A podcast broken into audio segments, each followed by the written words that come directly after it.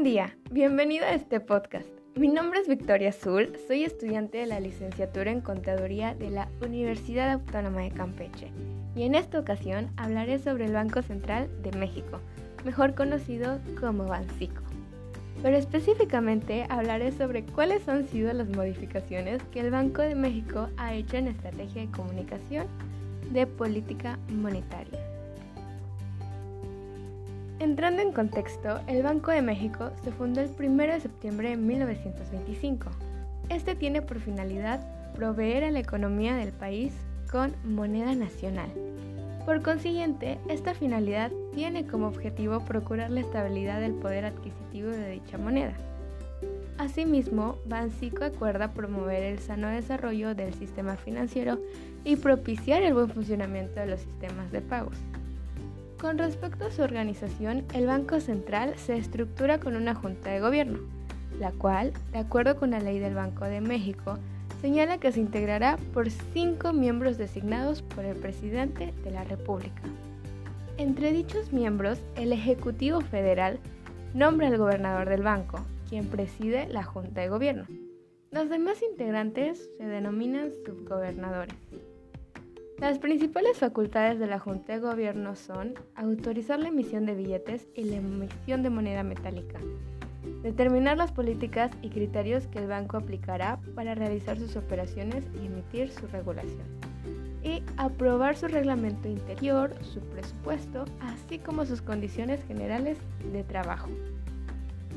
Por otra parte, el Banco de México cuenta con diversos instrumentos de comunicación para dar a conocer sus objetivos y decisiones de su política monetaria. La transparencia de un banco central es esencial para generar confianza en la institución y cumplir con su mandato de procurar la estabilidad de precios.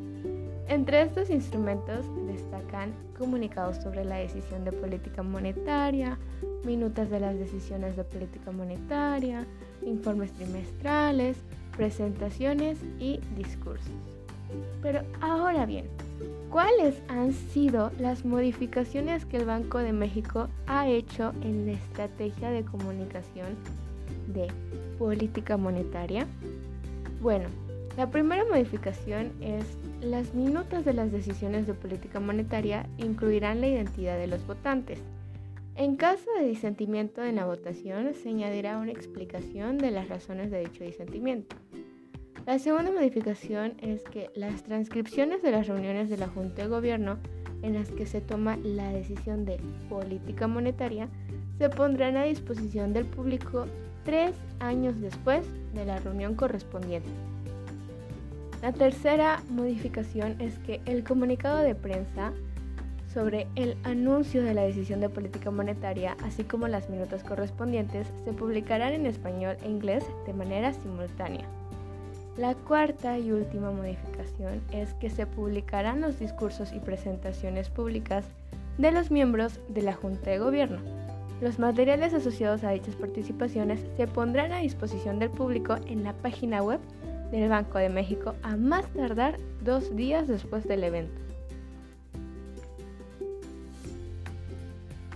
Para finalizar, la política monetaria, junto con un manejo responsable de las finanzas públicas y el régimen de tipo de cambio flexible, han permitido reducir la inflación de manera significativa, lo que a su vez se ha traducido en beneficios tangibles para la población. Muchas gracias por tu atención. La fuente de información de este podcast fue de www.bancico.org.mx. Adiós.